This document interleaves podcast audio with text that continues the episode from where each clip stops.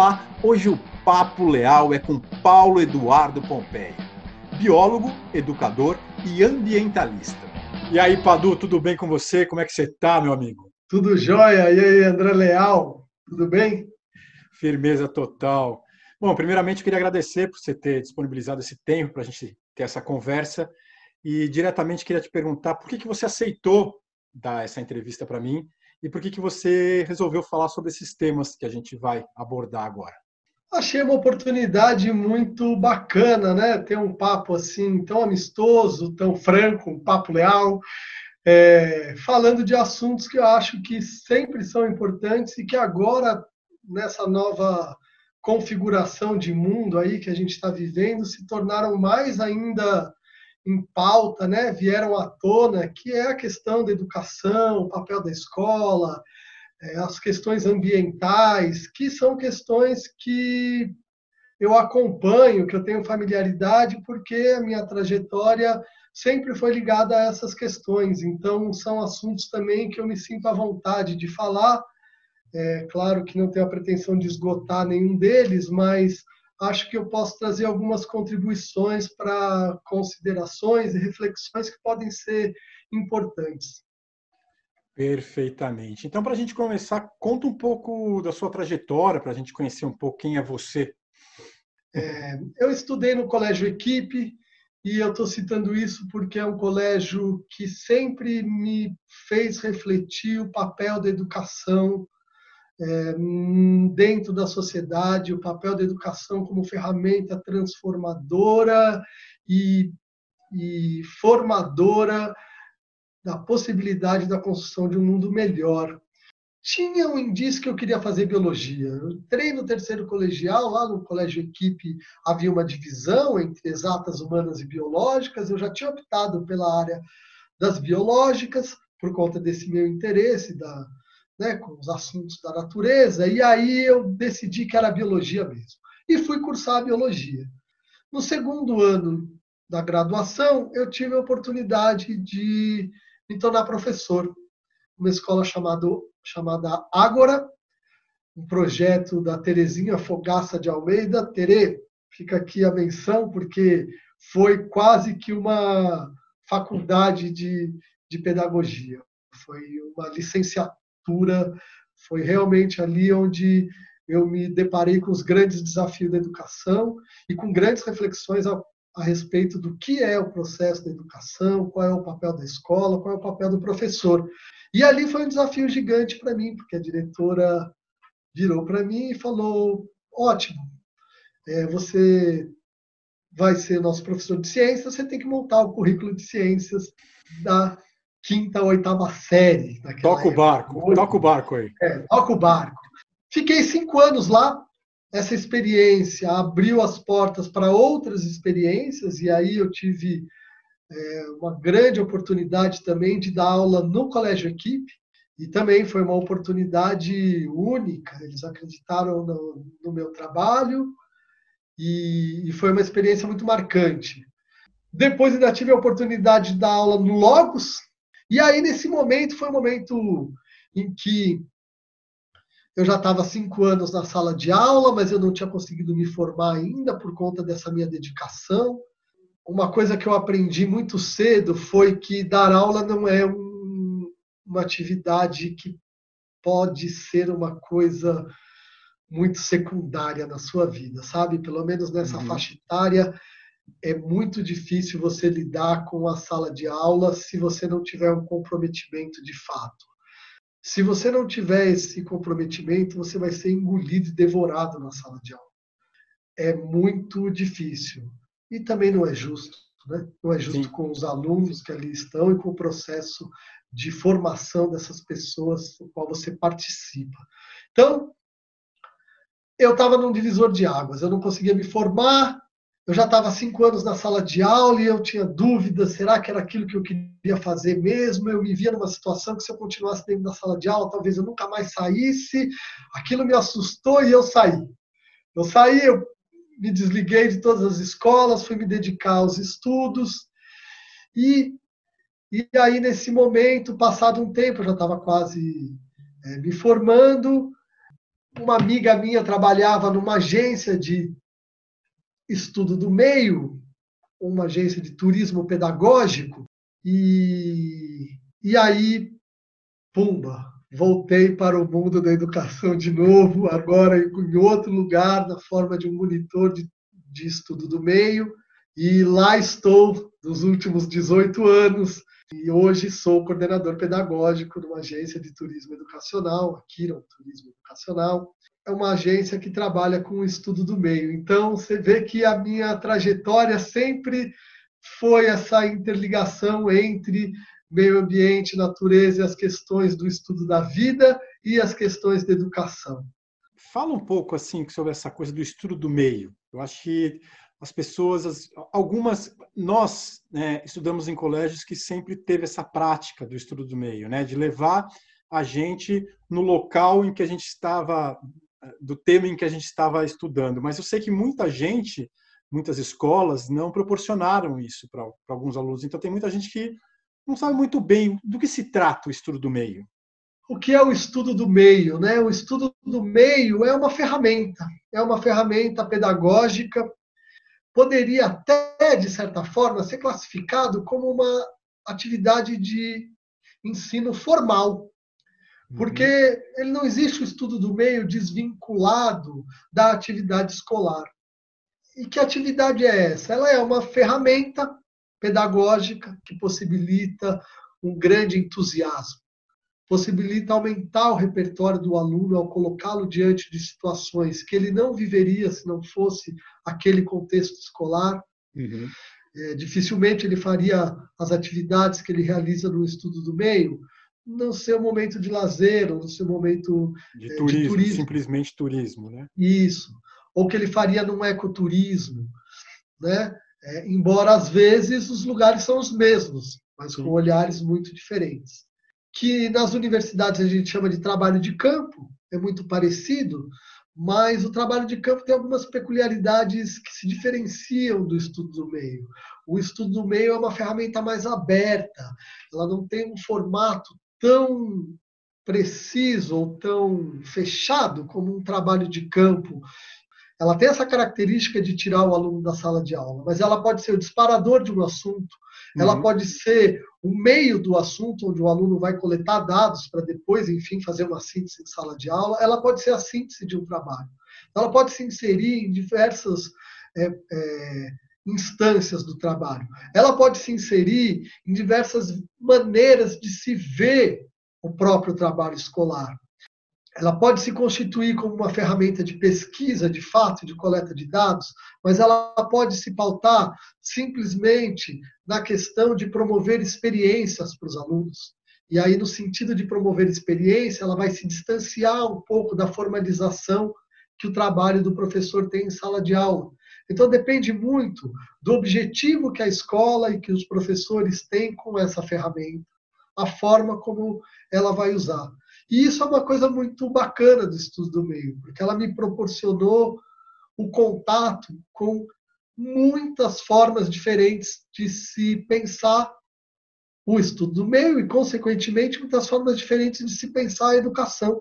É uma prática que começou aí nos anos 80, como prática pedagógica mesmo, instituída nas escolas, uhum. que foi ganhando força nos anos 90, que se popularizou e se consolidou muito nos anos 2000, tá. a ponto de algumas escolas trazerem para a própria discussão curricular uhum. os diferentes estudos do meio.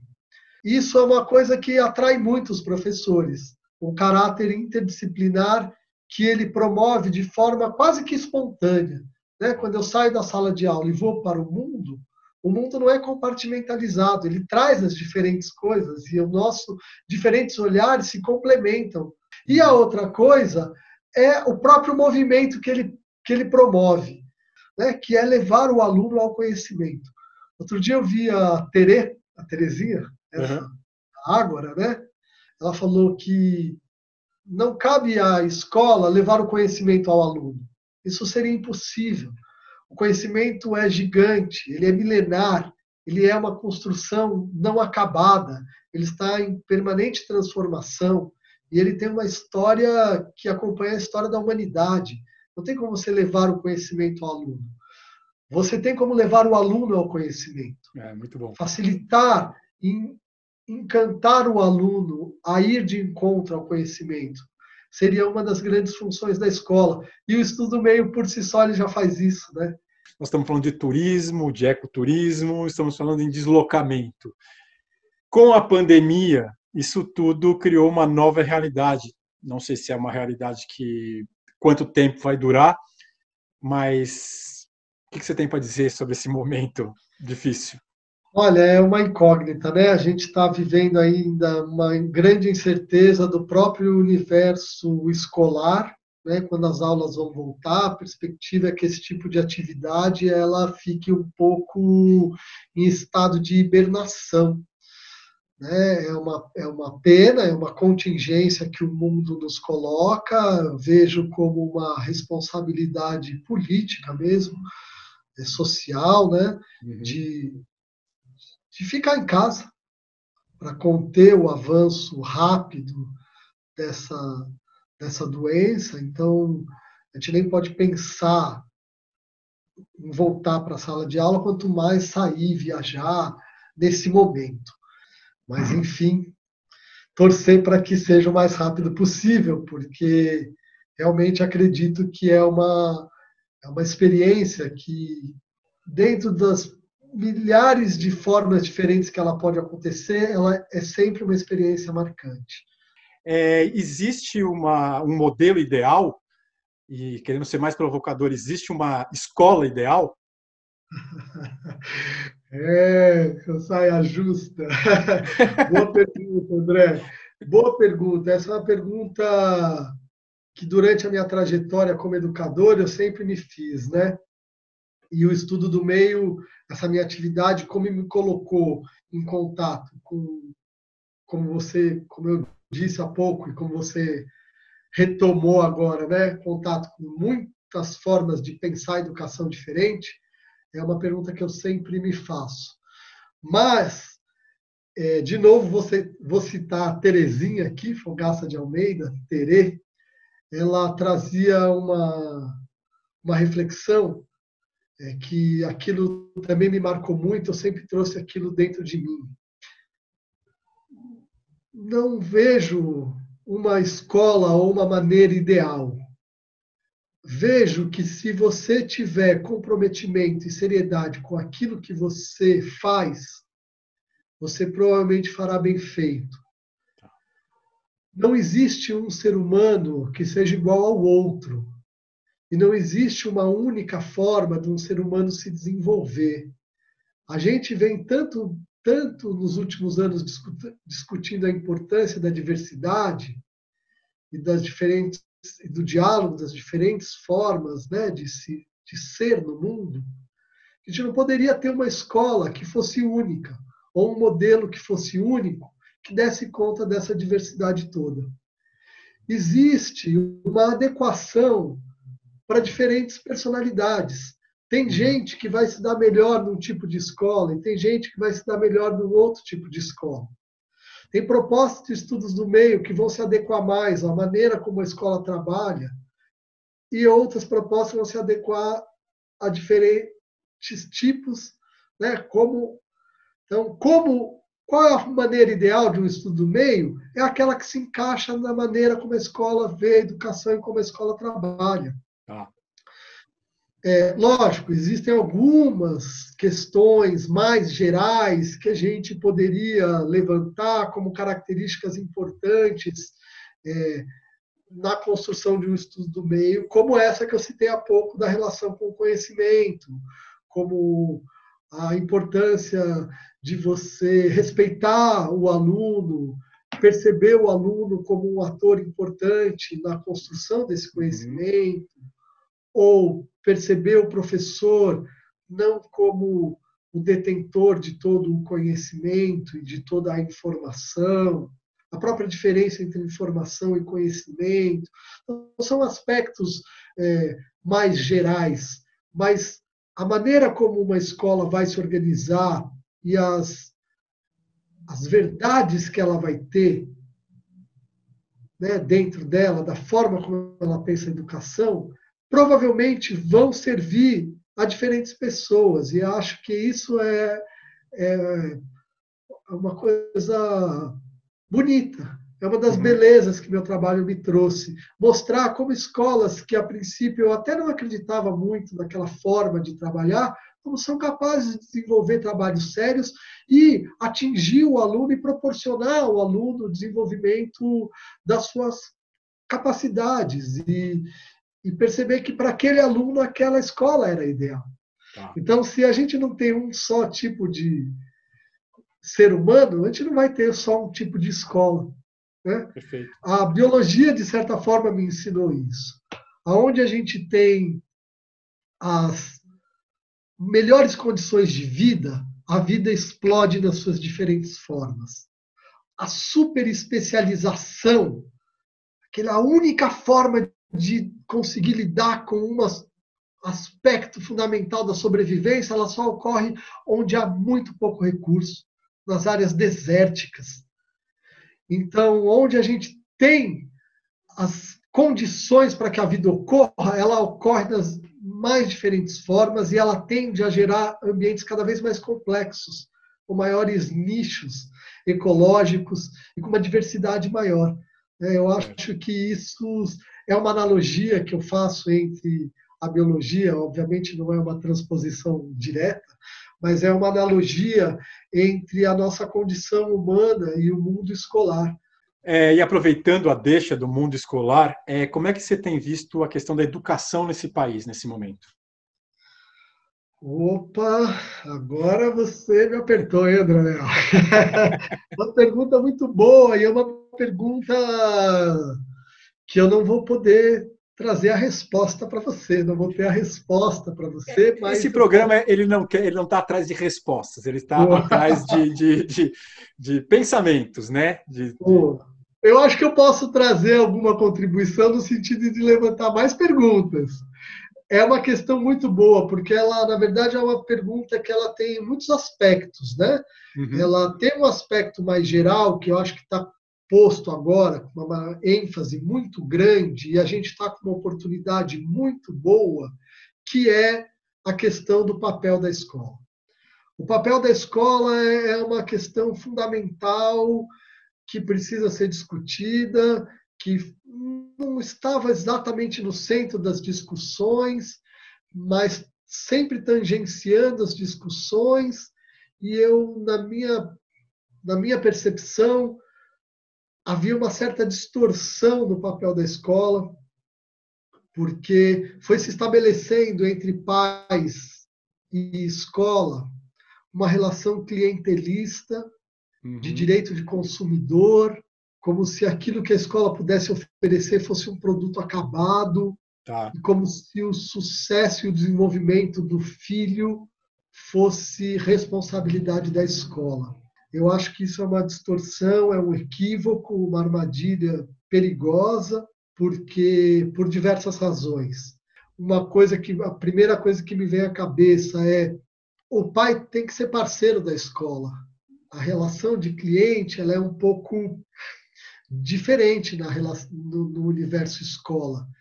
E, e, essa é uma questão que está muito posta e é uma armadilha muito maior dentro do universo das escolas particulares.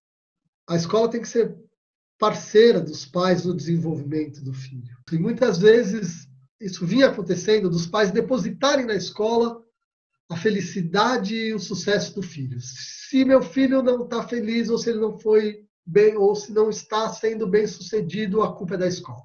Tá. Né?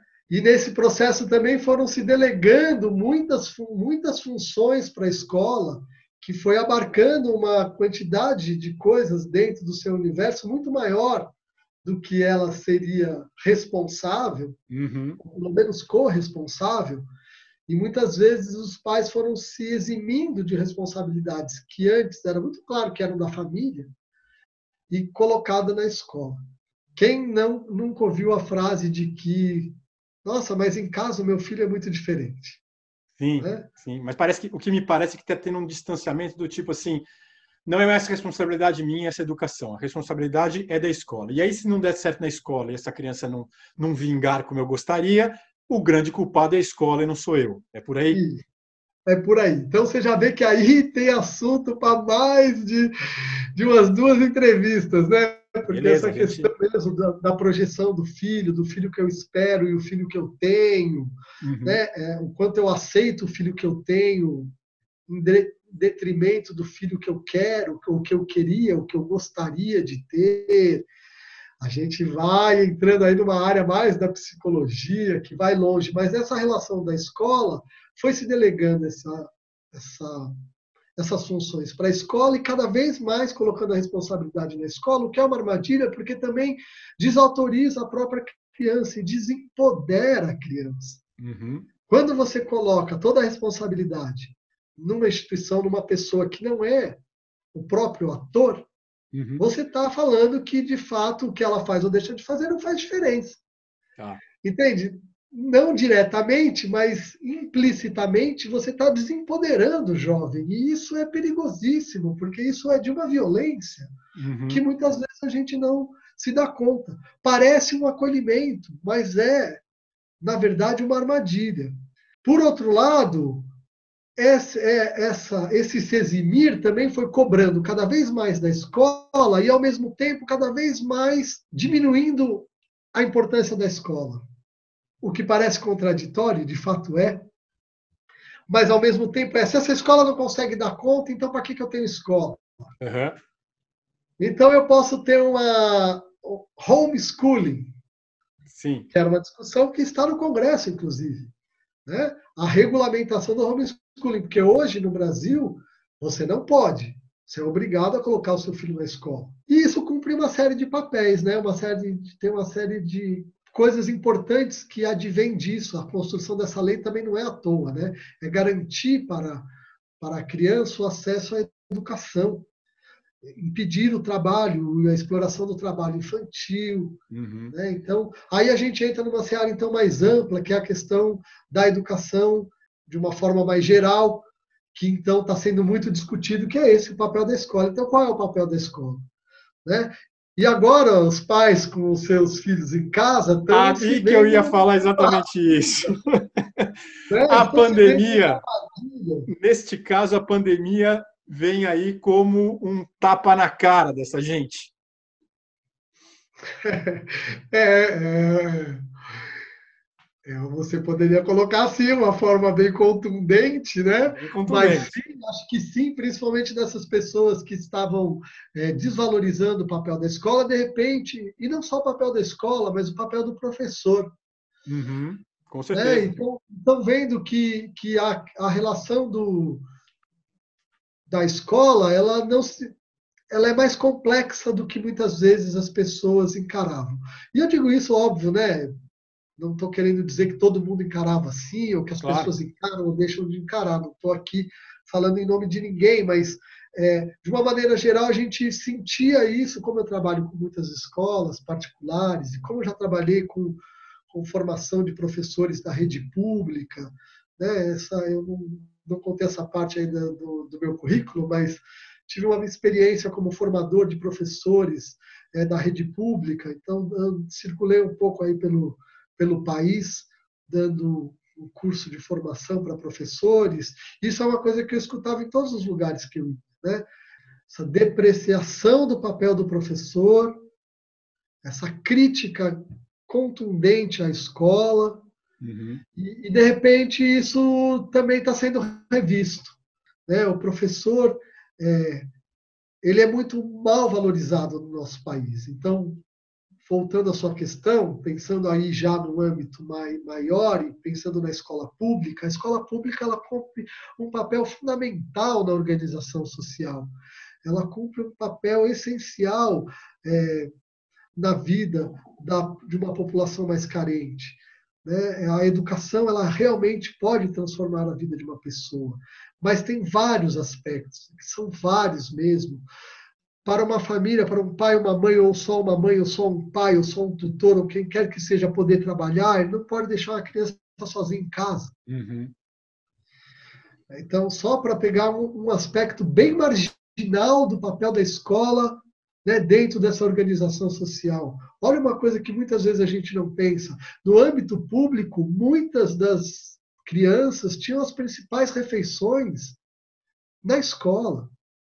Então, a gente vive ainda num país com condições muito precárias, onde a escola é uma instituição e o ensino público é uma instituição mais importante ainda. Se ela já é em qualquer, qualquer uhum. contexto, num contexto mais frágil, ela deveria ser ainda mais fortalecida. E não é isso que a gente vê. A gente vê um desmonte na educação, a gente vê uma tentativa do esvaziamento daquilo que é público, um empobrecimento e um desrespeito à figura do professor. O professor público é mal pago, ele não é respeitado, a sua profissão não é reconhecida, pelo menos não era até o começo dessa pandemia. Sim. Né? Ou era pouco reconhecida. Também não é, não é justo falar que ela não era reconhecida, porque ela é. Ela é um misto. Ao mesmo tempo que ela é, ela não é. Ela é reconhecida, as pessoas têm uma relação de respeito para com o professor, de uma certa admiração, mas ao mesmo tempo ela é, meu pai dizia isso, uma das autoridades mais fáceis de ser desrespeitada. Agora, já caminhando para o final, eu queria que você falasse um pouco também agora, ainda te cutucando nessa história de governo brasileiro, a questão ecológica, né? Que é uma, parece que é um, outro ponto que esse governo está pisando na bola, e eu queria que você desenvolvesse um pouco sobre esse assunto. Olha, André Leal, você realmente está.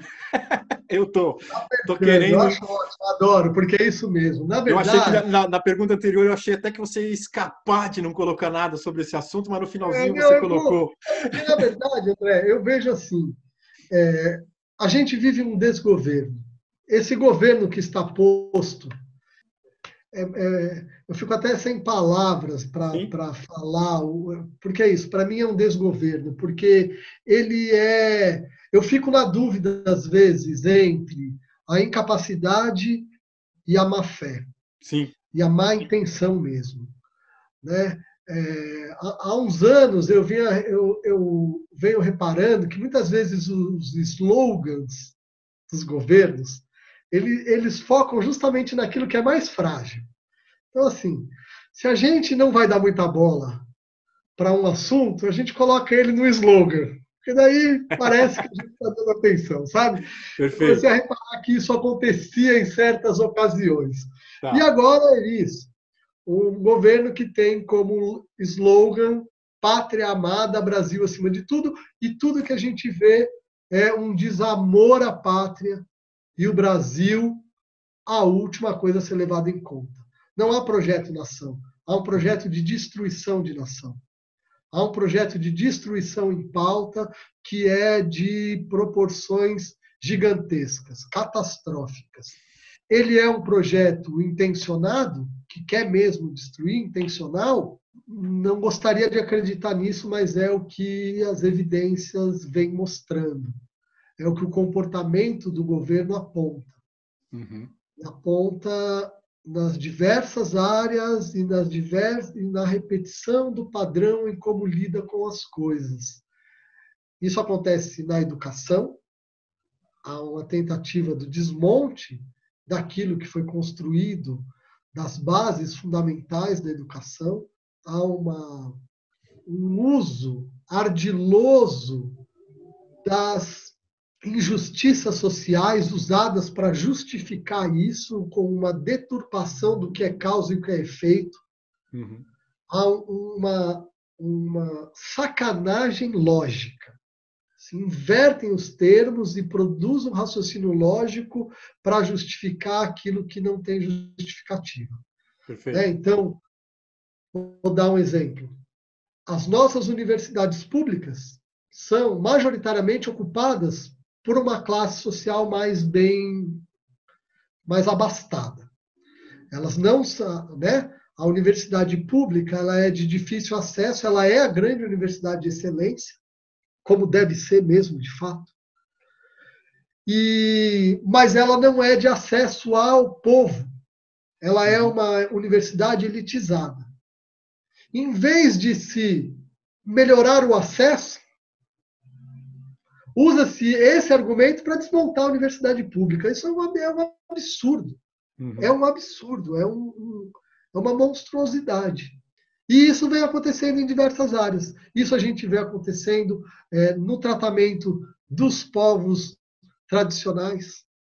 Aquilo que eu vinha falando do momento da Eco 92, que depois tem um novo respiro na Rio Mais 20, né? Aquele encontro da ECO 92 vai ter de novo um encontro em 2012, no momento em que os povos tradicionais estavam sendo mais reconhecidos, onde aqueles direitos já constituídos na nossa é, declaração, na nossa é, constituinte de 88, estavam sendo postos em práticas, mas ainda de forma tímida chega agora nesse momento e eles são completamente desmontados, há um genocídio dos povos indígenas posto em prática, há uma perda dos direitos e das noções daquilo que é a território, ter, do que é o território, para não me atrapalhar, do que é o território dos povos tradicionais, como são as comunidades quilombolas, é, como são os ribeirinhos, como são os faxinalenses do Paraná, é, enfim, tantas outras formas é, tradicionais que a gente tem nesse país que é imenso. E isso se repete no meio ambiente. No meio ambiente, eu vejo ainda uma articulação mais poderosa, mas elas estão todas interligadas. Mas é muito triste ver que, mesmo o governo tendo sérias críticas de vários setores da sociedade, a política ambiental que ele implanta não é tão criticada. A gente viu aí um absurdo de uma fala aí desse do nosso ministro do Meio Ambiente, sendo ganhando apoio de mais de 30 entidades sindicais das empresas e de grandes empresas do país. É um, é um absurdo. Não uhum. tem. E a negação de dados que não tem como negar.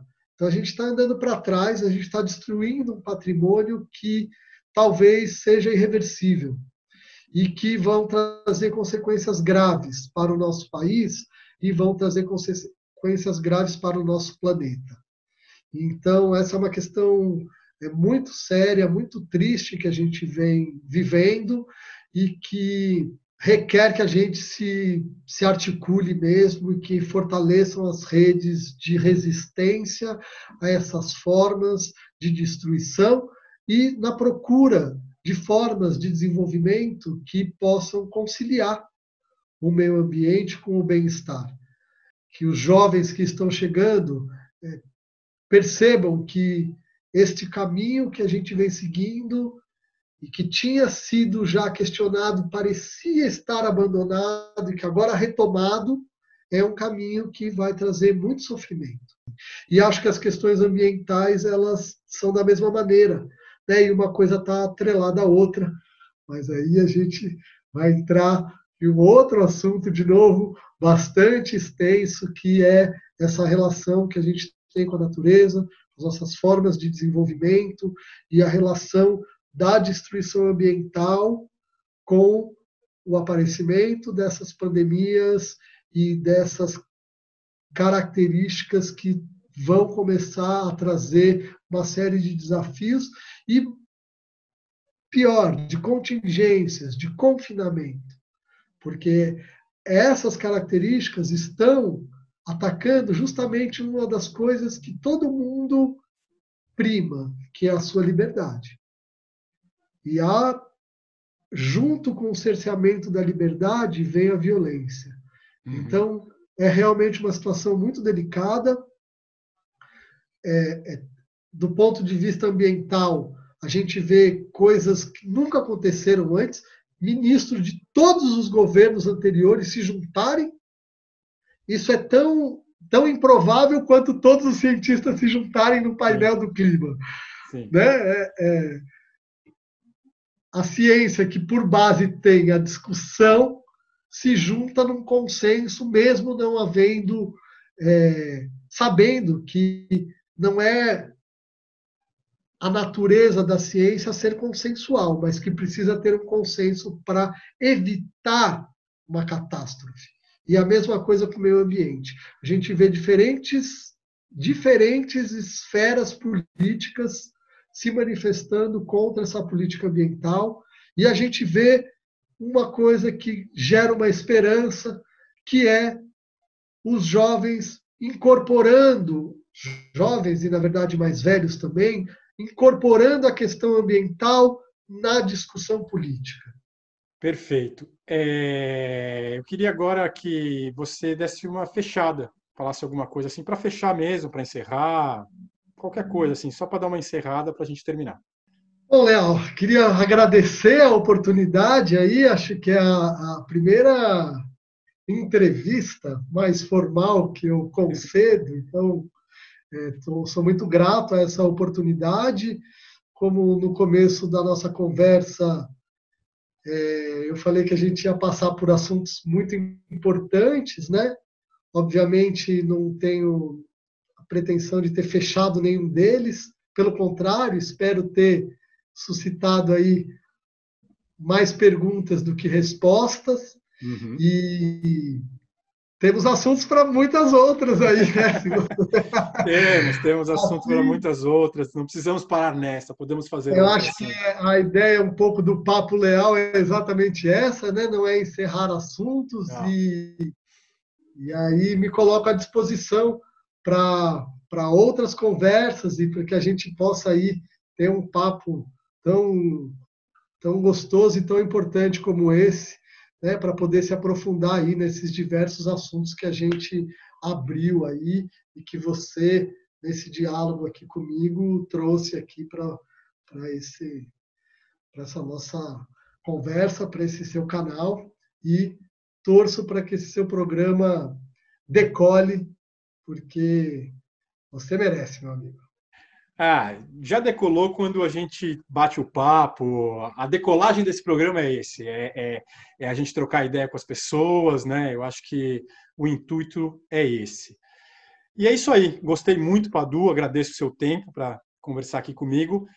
Você em casa, se gostou, dá aquele like bacaninha. Se você não gostou, você pode dar um dislike, porque aqui a gente é total democrático. E não se esqueça de se inscrever no canal. O Papo Leal fica por aqui. Até a próxima.